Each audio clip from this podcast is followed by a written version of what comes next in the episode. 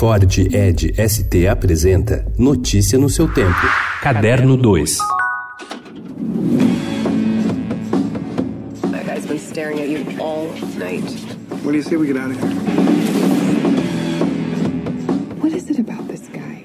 No Brasil, o filme que estreia hoje chama-se Ted Bundy, a irreversível face do mal. Mas se o título fosse traduzido ao pé da letra, do inglês para o português, ele seria mais extenso, extremamente perverso, chocantemente maligno e vil. No filme, essa descrição é parte da sentença do juiz Edward Coward ao falar sobre Ted Bundy. O magistrado reconhecia o assassino como alguém sedutor e brilhante, cujo charme o tornava ainda mais perigoso para a sociedade. Depois de negar sistematicamente que fosse um serial killer de mulheres, Ted Bundy terminou por assumir dezenas de crimes brutais cometidos nos anos 70 e que, nas palavras do juiz, revelavam total ausência de humanidade. O diretor Joel Berlinger contou ao Estadão que fez o filme para a geração das filhas, que não sabiam nada sobre Ted. Por isso mesmo adotou o ponto de vista da garota com quem o criminoso viveu e que duvidava crer nas evidências de que ele pudesse mesmo ser o assassino frio e brutal que a polícia dizia que era.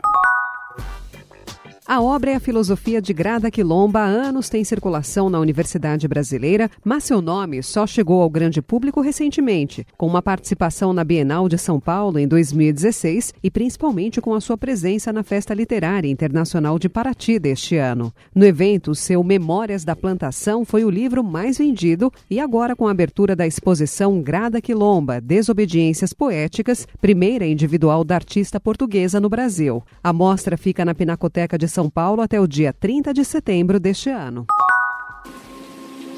All those moments will be lost in time like tears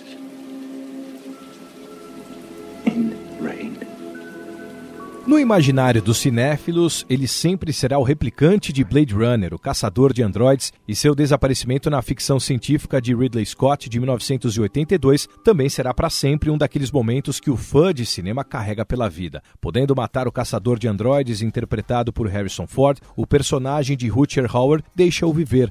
O voo da pomba representa esse instante. Ontem, a morte deixou de ser uma ficção para o ator holandês de 75 anos. Rutger Owens Hauer morreu em sua casa, na Holanda, após uma breve enfermidade cuja natureza a família não divulgou. Notícia no seu tempo. É um oferecimento de Ford Edge ST, o SUV que coloca performance na sua rotina até na hora de você se informar.